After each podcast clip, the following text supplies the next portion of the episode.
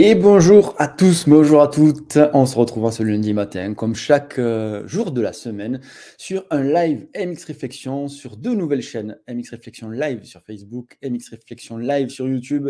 Et ce matin, c'était euh, c'était ouais, un, petit, petit rush pour mettre, pour mettre le live MX Réflexion sur la bonne chaîne YouTube. Mais c'est bon, c'est fait, on y est. Vous avez reçu certainement plusieurs notifications, c'est normal. J'y suis allé un peu fort sur la partie, euh, la partie annonce de live. Donc voilà, merci à tous de bah, de nous avoir rejoints sur cette nouvelle chaîne. Euh, notre ami Nico va se faire un plaisir en direct d'Avignon de repartager un petit peu tout ça sur toutes les chaînes. Mais voilà, bonjour à tous. Ça fait, ben, comme d'habitude, toujours plaisir de se retrouver en ce lundi matin. On va parler encore de, ben, de moto, mais pas que de moto. On va parler de pas mal de choses. Euh, d'ailleurs, quand je regarde un petit peu tous les, tous les thèmes que l'on va aborder aujourd'hui, il va y avoir quand même beaucoup, beaucoup de motos. Donc, euh, donc bon, euh, c'est en tout cas ce que vous aimez la plupart. Donc je dis bonjour à Vincent, bonjour à Flo, bonjour à Pierre, bonjour à Jackie, beaucoup de beaucoup de eh, d'habitués sur ces lives et d'ailleurs n'hésitez pas à partager sur cette euh, nouvelle chaîne, partager sur vos sur vos profils. Si vous êtes sur Facebook, partagez à fond, likez pour que ben, justement ces, petits cafés soient partagés avec un plus grand nombre et que tout le monde se retrouve autour d'un bon café euh, à parler motocross. Donc voilà, aujourd'hui, allez, je ne vais pas déborder un peu plus, mais, euh, mais je vais vous parler de ce que j'ai fait ce week-end au fur et à mesure justement de ces, thèmes qui vont défiler. Et je vais vous parler tout d'abord de l'actu du jour. L'actu du jour, je voulais euh, vous parler ben, encore une fois d'un revenant qui, risque de refaire surface niveau euh, Supercross US, c'est Cole Silly. On a appris ce week-end que Cole Silly allait revenir peut-être à la compétition. Il va revenir notamment sur le mondial de Supercross et, euh, et c'est prévu, ce mondial Supercross. Je voilà, je voulais voir avec vous si vous pensez que c'est une bonne, une mauvaise, une mauvaise chose d'avoir un mondial supercross. Ça a euh, été presque lancé, on va dire, il y a quelques années. Ça a été lancé, hein, mais ça n'a pas eu le, succès escompté. Là, c'est relancé avec un peu plus ben, d'éléments mis en jeu, c'est-à-dire des, grosses primes pour les pilotes, des, des, primes de déplacement pour les teams. Donc, tout va être mis en place pour que ça soit un succès. Mais voilà, euh, compte revenir après l'annonce de Dungy, après l'annonce de, de Keroli. Voilà, les anciens reprennent du service et, euh, c'est assez intéressant de, voir que ben, des anciens qu'on a connus nous euh, sont, voilà, sont là. Je, prendrai les commentaires après. Je vais, juste, je vais juste vous poser quelques questions. Pour, enfin, je vais juste parler de ça un petit peu et vous poser quelques questions à la suite. Mais voilà, pour vous, pour vous resituer les choses, le mondial Supercross s'est annoncé, hein, a annoncé 250 000 dollars de primes par événement. Ça veut dire que sur chaque événement, 250 000 dollars et les trajets sont financés pour les teams. Voilà, voilà ce qui a été annoncé il y a quelques mois sur ce mondial Supercross. Au niveau des dates, je n'en ai pas la moindre idée, je ne sais pas quand ça aura lieu. Mais je sais que du coup, Cole Silly a annoncé qu'il reviendrait et sur le mondial Supercross et sur le SXUS. Est-ce que vous pensez que euh, un pilote comme lui peut euh, revenir et performer d'entrée? On en a déjà parlé avec Dungy, Keroli, on en a parlé aussi, mais ça fait pas si longtemps que ça qu'il est parti. Mais un Cole Silly, ça fait quand même un certain temps, un peu moins que Dungy, mais un certain temps, et sachant qu'il était, euh, il était, il était pas devant, quoi. C'est pas comme Dungy, il était top 5 top 5, à ses meilleures années, il a fait des top 3. Mais, euh, mais voilà, euh, je, je voulais vous poser aussi la question suivante. Est-ce que vous pensez qu'il revient pour la motivation de la course ou est-ce que vous pensez qu'il revient pour la motivation des primes? Euh, Vous pensez que, que, que ces pilotes-là, un Colsili, un Dungey, viennent parce que ben, ils ont besoin aussi de, rémunération au bout d'un moment et que ce qu'ils ont gagné au fur et à mesure de leur vie ne leur suffit peut-être pas. Donc là, on sait qu'il y a 250 000 dollars par événement. Ça veut dire qu'il y aura des très grosses primes pour les pilotes. Un pilote qui fait, qui fait un top 5 aura forcément de très grosses primes. Mais d'un autre côté, est-ce que vous voyez des pilotes comme ça? Ou est-ce que vous voyez des pilotes comme Marvin Musquin, Tomac participer à ce mondial supercross et aller, euh, je sais pas moi, peut-être en Indonésie, en Afrique du Sud, en, euh, en, en Asie centrale, voilà, un petit peu partout en fait, pour euh, pour faire ce mondial Supercross parce qu'il ne faut pas perdre de, vue que ça sera un mondial, donc, euh, donc ben, ça ne sera pas Europe et, euh, US exclusivement. Donc je prends un peu vos. Je prends un peu vos. Alors ça peut être des questions, des remarques en commentaire, on va dire. Toto qui nous dit Que penses-tu de la nouvelle KTM Alors, je ne peux pas te répondre, Toto. Je te dirai ça quand on les essaiera et normalement, on, voilà, on va tout faire pour aller les essayer, ces nouvelles KT. Donc là, je t'en parlerai un peu plus et on fera, on fera des lives exclusivement sur, sur ça et même des vidéos exclusivement sur ça. Franck nous dit salut et bon lundi. Pareil à toi, Franck. Flo, vivement l'outdoor. Le café va être long la semaine prochaine. On va avoir beaucoup, beaucoup de choses à dire exactement. Euh, on ne parlera pas exclusivement d'outdoor, mais c'est vrai qu'on a beaucoup, beaucoup de choses à dire. Euh, euh, on aura beaucoup de choses à dire justement avec ces revenants là, avec Keroli et Dungy. Ça sera, ça sera, ça sera bon. Vincent, tu es toujours avec cette question. Ouais, en fait, le problème de, qu'on a, nous, en tant que pilote, en tant qu'ancien pilote et en tant qu'ancien fan, c'est vrai que dès qu'un pilote revient, un ancien, ben, ça nous remémore un petit peu tout ce qu'il, nous, tout ce qu'il a fait. Et du coup, c'est vrai que, c'est vrai que ça, c'est, ça repart sur ces questions-là. Blaise, tu as de la chance qu'Olivier Nittard soit encore parlé le plafond, sinon tu avais droit à une intervention en direct d'Avignon. On aurait pu vous accueillir sur le live. Exactement. Euh, Toto nous dit, euh, là je parle des nouvelles KTM, oui, les nouvelles KTM qui vont sortir dans pas longtemps et les essais sont prévus aussi dans pas longtemps, donc d'ici un mois et demi. Donc c'est pour ça que je, t'en parlerai d'ici un mois et demi parce que franchement, parler de caractéristiques, bon, les magazines le font très bien, mais nous on parle plus de, ressenti pilote. Mika, salut des belles primes de prévues pour avoir un plateau relevé. Et vous pensez justement que ces primes vont attirer des pilotes comme ça? Je suis pas sûr. Je suis pas sûr que du coup les pilotes du mondial, je pense pas qu'ils vont euh, venir en supercross. Ça m'étonnerait. Je vois mal euh, un Sewer, un Geyser, un Maxime Renault venir faire du supercross euh, par rapport aux primes. Donc, donc les pilotes du SXUS, je les vois mal aussi se déplacer autant. Bien que ça peut être l'occasion pour eux de faire que du SX et de laisser tomber l'outdoor. Mais, mais bon, on verra. Euh, Vincent nous dit Silly, feu de paille, pour moi, c'est juste pour qu'il se fasse plaisir. Il n'a pas besoin de ses primes pour vivre correctement. Il a pu brasser énormément d'argent à SXUS. Alors attention à ça, attention, hein, parce qu'on a vu des pilotes euh, brasser beaucoup, beaucoup d'argent, dépenser beaucoup, beaucoup d'argent et se retrouver avec euh, rien du tout. J'en citerai pas, mais j'en ai en tête. Et voilà. Et je sais qu'aux US, par exemple, alors je ne parle pas du tout de Silly, mais je sais qu'aux US, un divorce, un truc comme ça peut peut diminuer de moitié euh, tout ce qu'on a engrangé et on peut avoir rapidement besoin d'argent. Surtout en tant qu'ancien pilote, quand on, quand on est habitué à avoir un train de vie assez, assez élevé. Euh, donc on verra ça. Dungy nous dit Flo, c'est la gagne qu'il cherche. Donc Dungy, Dungy c'est la gagne, on va voir. On va voir. Est-ce que, est que je pronostique ça? Pas sûr. Euh, pour Silly, avec de l'entraînement, il pourrait être bon. Tout dépend de la concurrence. On verra ça. D'ailleurs, Silly, moi, je le voyais plus un mondial SXUS, euh, pardon, un mondial SX et aux un SXUS, un light. Je le voyais plus en 2,5 revenir, parce qu'en 2,5, bon, vous savez qu'il y, a deux, il y a deux cotes, donc logiquement, le niveau est divisé par deux. Et je le voyais plus revenir en 2,5 pour, euh, bah, pour essayer de se faire plaisir, comme on l'a dit, d'essayer d'être devant. Donc ça sera plus facile pour lui. Je le vois mal intégrer le top 10 en SXUS 450. Ça sera compliqué pour lui. Franck nous dit pourquoi, mettre de l'argent sur la table, manque de pilotes, de bons pilotes. Ben non, c'est pour lancer la série. C'est pour lancer la série, clairement. Ils se sont dit, à mon sens, hein, ils se sont dit si on ne met pas et de l'argent sur la table et que ça coûte rien au team, on n'aura aucun pilote, un peu comme ce qui a été fait euh, il, y a, il, y a, pas mal d'années. Et du coup, ils se sont dit, ben tiens, on va aligner des primes, on va payer les teams, et comme ça, au moins, euh, des, pilotes vont, des pilotes vont venir et des pilotes auront envie de venir. Et c'est le cas de Silly. Mais voilà, c'est vrai que ça manque un peu de, de com, je pense, tout ce, tout ce championnat. Allez, deux questions et on passe à la rubrique suivante. Euh, Mika Bud a, approché un top français. Ah, tu as, des scoops, tu as des scoops, Mika. Tu nous en as trop dit ou pas assez? Nico, euh, c'est idéal pour des mecs comme Brighton. Aucun team officiel ne se déplacera sur ces épreuves. Les primes pilotes, c'est bien, mais les dépenses pour les teams seront colossales et les retombées peu importantes. Alors oui, on pense à des pilotes comme Brighton, on pense à des anciens Australiens qui ont performé, des anciens, euh, des anciens du SXUS qui ont performé, ben, le cas de Silly. Donc ça sera, à mon sens, euh, si, ça, si ça voit le jour, logiquement ça verra le jour, hein, mais ça sera à mon sens un, un championnat SXUS B pour les, pré-retraités, les, personnes qui, qui veulent revenir. On, aura, on aura ce type de personnes. Je vois mal, euh, je vois mal des, des pilotes hein, euh, qui veulent décrocher le titre SXUS euh, se déplacer là. Donc voilà. Voilà pour cette partie-là. Et, comme d'habitude, hein, on verra encore ben, un ancien pilote, un Silly, revenir. On verra ce que ça donne. Mais c'est bien à voir, c'est bien à voir. Allez, on passe au j'aime, j'aime pas.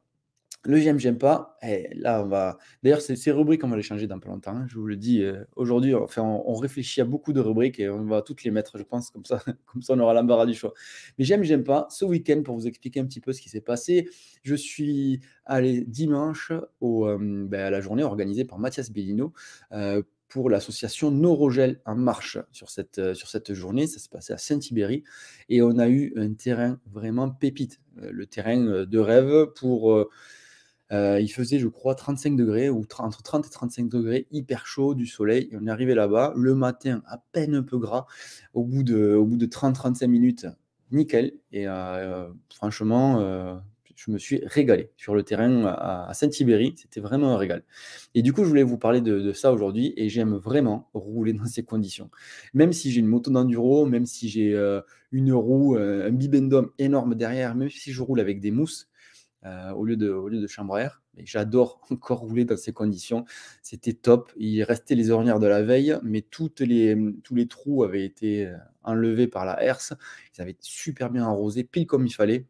Donc voilà, top. La piste à peine un peu défoncée. Euh, pile ce qu'il fallait pour se faire plaisir. il y avait quelques pilotes qui roulaient, qui roulaient super bien, notamment, je crois quoi, en tête. Alors je vais en oublier, mais on avait Ramette, on avait Larieux, Larieux qui roulait très très vite. et c'était top. Franchement, c'est top.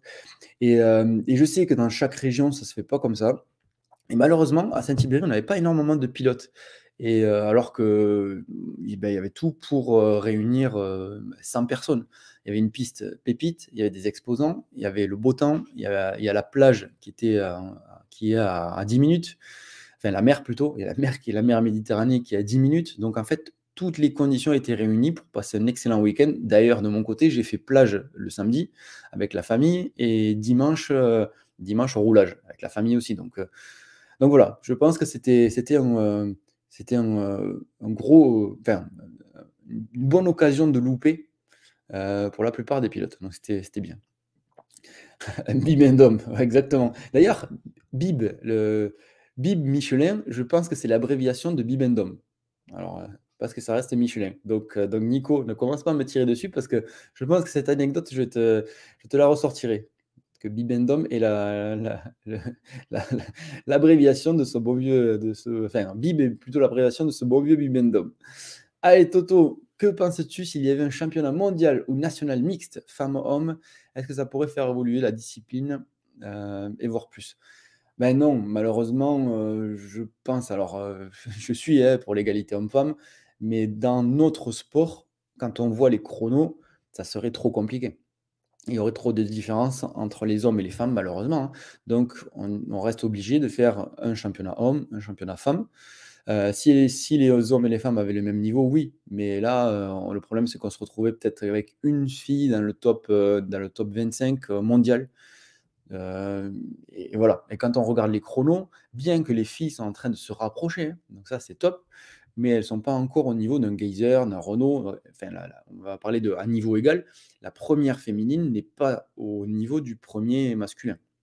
Donc voilà, ça serait trop compliqué. Ça serait trop compliqué encore.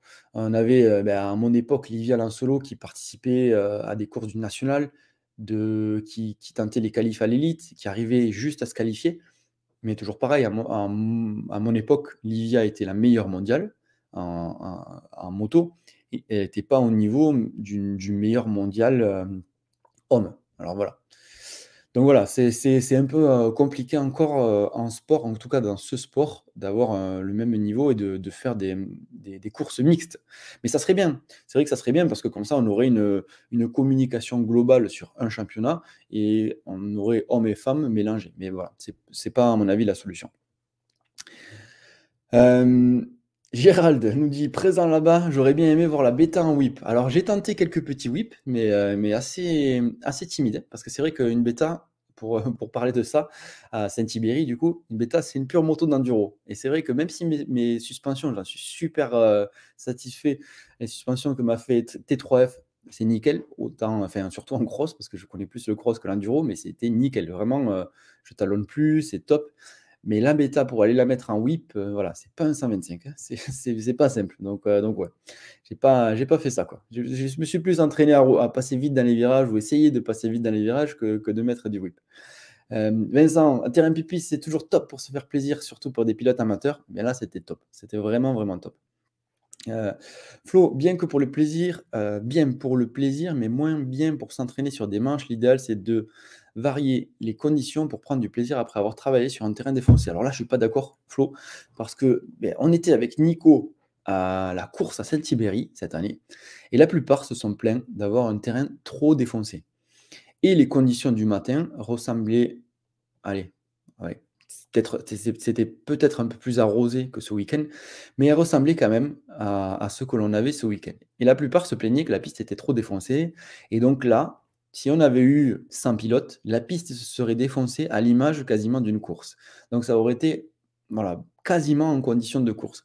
Donc c'est dommage pour les pilotes de ne pas venir sur des... Surtout, si c'est ce que tu dis Flo, pour s'entraîner pour, des, pour la course, ben, voilà, le club l'avait préparé exactement en condition de course. Donc voilà, il faut venir sur ces, sur ces journées comme ça, parce que le, terrain est griffé arrosé. Si les, si les pilotes roulent quand il est meuble, quand il est pas à modeler, ben, les ornières se forment. Et là, on avait des belles ornières. Bien sûr, pas assez de pilotes, donc les ornières étaient, étaient nickel pour moi pas beaucoup défoncé. Mais plus de pilotes, ça aurait défoncé les ornières à, coup sûr. Donc, euh, donc ça, aurait, ça aurait été top. Et Jean-Michel, notre euh, speaker de l'événement, nous dit, nous donne les pilotes qu'il y avait entre le samedi et dimanche. Moi, j'étais là que dimanche. Donc, entre samedi et dimanche, on avait Aranda, Richier, Lario, Ramet, Espinas. On a même pu discuter avec, avec euh, Zarco, qui est passé en fin de journée samedi à Saint-Ibéry. Donc, c'est top. C'est vraiment top. C'est nickel. Mais voilà, des journées comme ça, on en, redemande. Et, et je pense que c'est bien pour tout le monde. C'est des journées fun. Euh, fun pour les uns, parce qu'ils peuvent s'amuser, et, entraînement pour les autres, parce qu'on a quand même un beau terrain pour s'entraîner. Allez, on passe à. Euh, on était au j'aime, j'aime pas. On va passer à la minute réflexion tranquillement. Continuez en commentaire, n'hésitez pas. On se passe à cette petite minute réflexion. Et cette petite minute réflexion, justement, j'en parlais ce week-end avec Mathias Bellino de l'importance des réseaux sociaux. Pourquoi j'en ai parlé? Parce que justement, ben, on, avait, un terrain top, on avait tout pour faire venir du monde et on avait, pas mal de pilotes, mais ben, pas assez, parce qu'il nous, aurait, fallu une centaine de pilotes et quand on, se retrouve, avec 30 pilotes sur un événement, ben, c'est dommage, surtout que toutes les conditions sont réunies. Et je lui disais justement Mathias, tu vois, tu vois là l'importance des réseaux sociaux.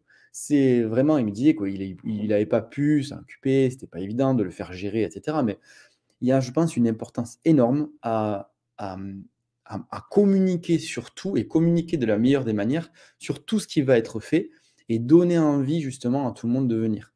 Pourquoi? Parce que ben, au final, on a quelque chose qui est top et la plupart se coupent de quelque chose qui est top juste parce qu'ils n'ont pas été informés ou ils n'ont pas eu assez envie de venir. Et donc là, on a une importance des réseaux sociaux qui est, qui est capitale. On voit même qu'il y a des personnes qui s'appellent, entre guillemets, influenceurs, qui arrivent à vivre de ce métier. Donc ça veut dire que eux arrivent à influencer des personnes sur les, choix. Si ben, les réseaux sociaux marchent bien, ça veut dire que les gens qui ont derrière vont être influencés pour venir à notre événement, ben, parce que notre, notre événement, au final, c'est le top. Donc on est en train de mettre en lumière quelque chose ben, qui est top justement. Là, on l'a vu. Ça peut être pareil avec une entreprise. Donc moi, je suis, il n'y a plus besoin de me, de me persuader. Mais je vous le dis, les réseaux sociaux, que ce soit pour votre domaine professionnel ou pour, votre, ou pour le reste, hein, pour, pour votre vie perso ou pour le reste, ben c'est hyper, hyper important. Je voulais vous parler de quelques trucs pour être, pour être un peu plus performant sur les réseaux sociaux. Alors, pour vous le faire vous-même, mais quelques trucs, c'est déjà choisir son réseau social principal. Si vous êtes plus à l'aise sur Facebook, allez sur Facebook et publiez beaucoup sur Facebook. Si c'est sur Instagram, sur Instagram. Si c'est sur LinkedIn, allez sur LinkedIn. Sachez aussi que le réseau social le plus rentable en général, quand on cherche quelque chose, c'est LinkedIn. Si on veut changer de métier, si on veut euh, des opportunités pro, etc. Tout ce qui est pro sur LinkedIn, ça ouvre énormément de portes. Mais voilà, allez dans tous les cas sur là où, euh, sur le réseau qui est le plus important, enfin le plus euh, que vous affectionnez le plus. Voilà, on va le voir comme ça. Donc Première chose, c'est choisir son réseau. Deuxième chose, en général, c'est publier au moins trois fois par semaine. C'est plus sur Facebook, Instagram, on publie euh, voilà, trois fois par semaine, c'est bien. Lundi, mercredi, vendredi, par exemple, c'est bien. Publier à des horaires où tout le monde est sur son téléphone portable. 7h, midi, 19h. vous avez des horaires en général où, les gens sont sur leur téléphone portable et c'est là où ils vont voir passer votre publication. C'est aussi là où il y a le plus de concurrence, mais en tout cas, voilà, c'est comme ça que ça fonctionne. Et ensuite, voilà, je ne vais pas vous faire un cours euh, magistral, hein, mais varier entre les posts qui sont intéressants, donc euh, un post où vous montrez votre quotidien, un post où vous faites euh, le choix entre telle et telle chose, des posts entre guillemets qui intéressent votre communauté et des posts promotionnels. Voilà, voilà en gros les, choses que vous pouvez mettre en, place. Après, bien sûr, il y a le reste, hein, répondre aux commentaires, interagir, etc. Mais quand vous voulez gérer vos réseaux sociaux, ben, c'est ce qu'il faut faire. Et un événement, je répète encore, je reviens sur ça, mais un événement comme Saint-Ibéry, il était trop sous-coté. C'est-à-dire qu'on aurait dû se retrouver avec beaucoup plus de personnes au vu de la qualité des prestations que l'on avait derrière. Donc voilà. Et, et, je voulais juste vous parler de ça, de la partie réseaux sociaux, parce que voilà, c'est ce que l'on fait, c'est qu'on gère, on gère une dizaine de comptes de, pour des entreprises, pour des, pour des clients. Et franchement, quand, euh, quand on s'aperçoit que, ben, que, ça prend, qu'il y a de l'interaction, qu'il y a des personnes qui nous écrivent pour avoir des, renseignements sur telle ou telle pièce, sur telle ou telle prestation, ben, c'est top. Ça veut dire que ce qu'on fait, ça marche.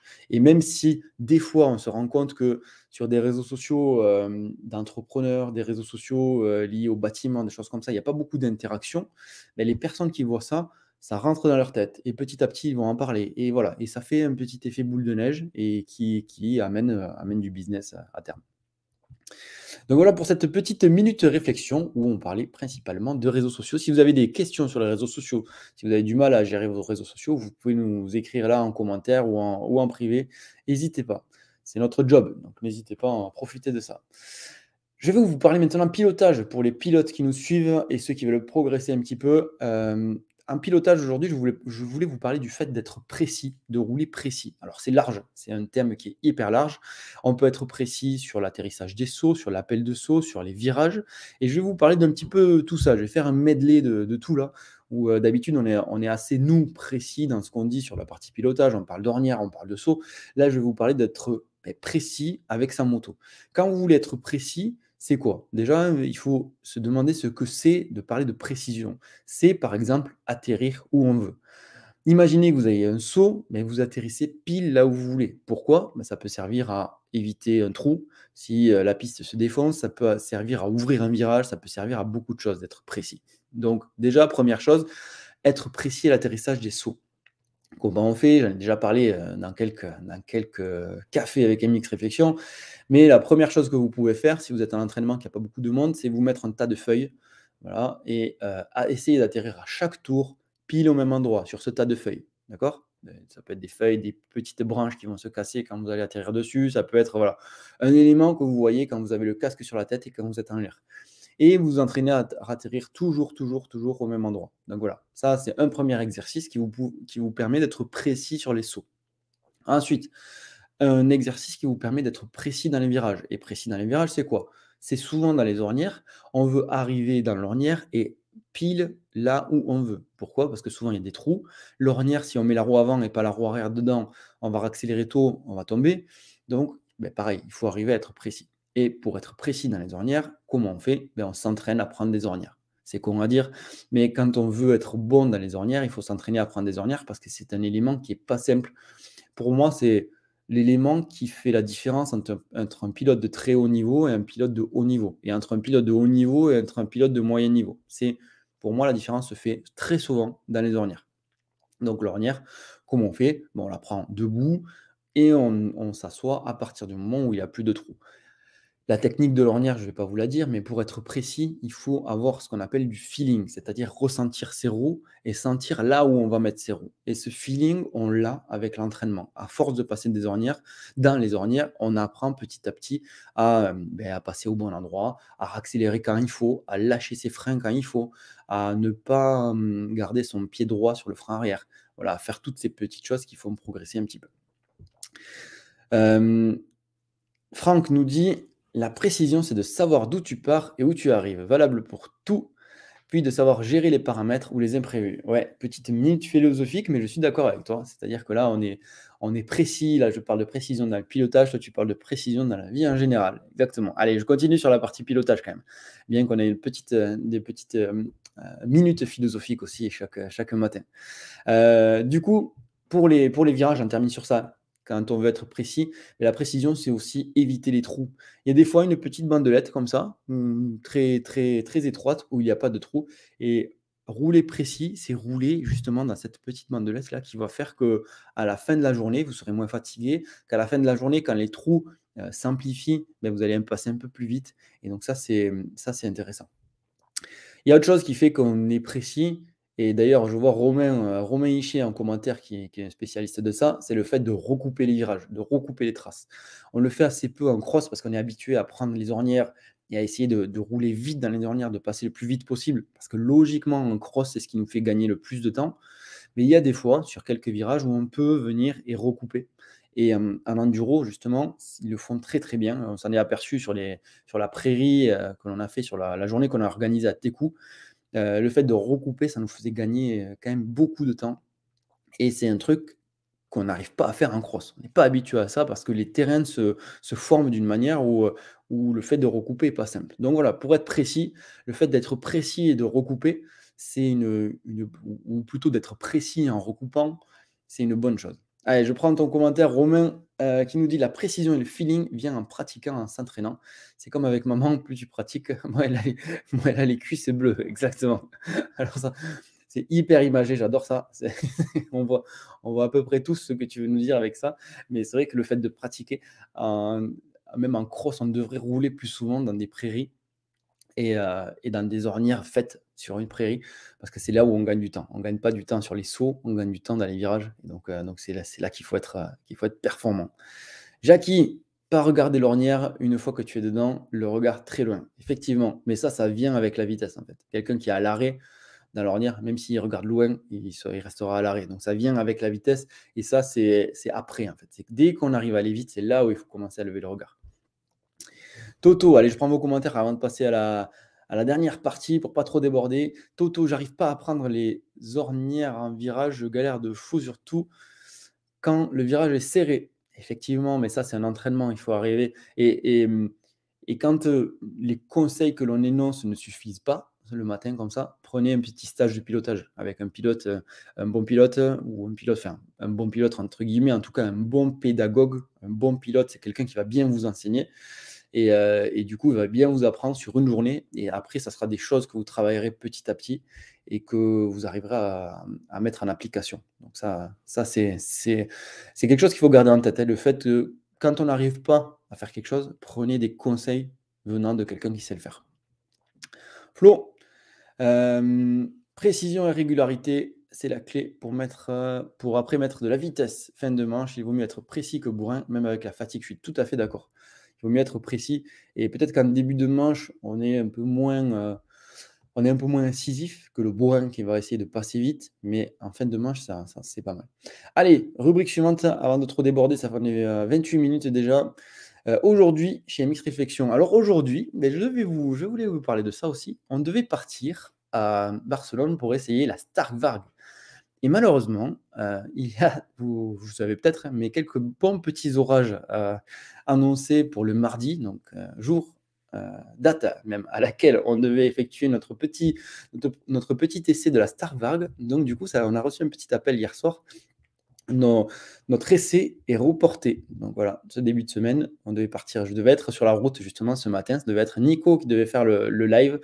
Euh, et, malheureusement, eh bien, on, ne sera pas aux essais de la Starkvarg en cette début de semaine. C'est repoussé à la semaine prochaine. C'est repoussé au milieu de semaine prochaine.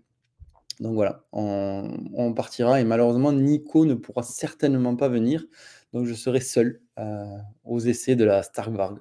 Et j'essaierai la moto électrique malheureusement, on ne pourra pas, de toute manière, il y a un embargo qui est jusqu'au 10 juin de mémoire. Donc jusqu'au 10 juin, de toute manière, on ne pourra pas en parler ni publier. Euh, on pourra publier qu'un post sur, un réseau. Donc euh, une photo de l'arrivée là-bas et de nous avec la Star Wars, pas plus. Voilà, c'est dans le, deal avec la marque.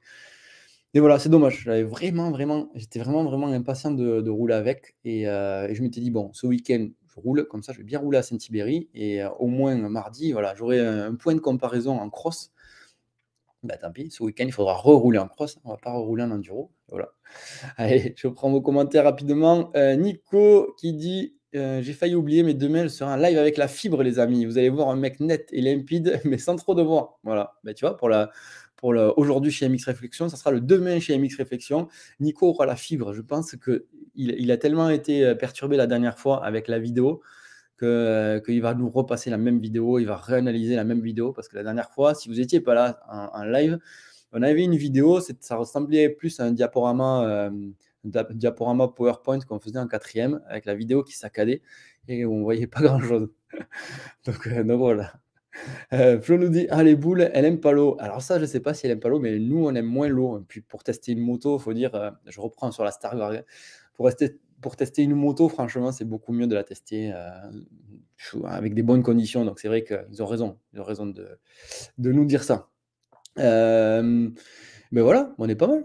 30, 30 et quelques minutes, on est, on est, bien. Ben, merci à tous, en tout cas, d'être venus. Euh, ce petit, tout, sachez que ce, ces petits lives du matin seront sur ces chaînes-là, MX Réflexion Live. Et d'ailleurs, même les lives du soir seront sur, sur ces chaînes-là. On, on mettra tout à l'intérieur. Euh, cette semaine, certainement un invité de marque. Euh, on l'a pas encore, hein, pour vous dire franchement, on l'a pas encore en tête. Mais euh, ça se fait au dernier moment en général. Donc ça, c'est Nico qui va y travailler. Sur... Il aura le temps. On ne va pas essayer la Star Wars, donc il aura le temps de, nous, inviter quelqu'un, de nous inviter un bon petit invité de marque. Allez, je vous souhaite une très très bonne journée. Et je vous dis à demain pour un prochain café avec MX Réflexion.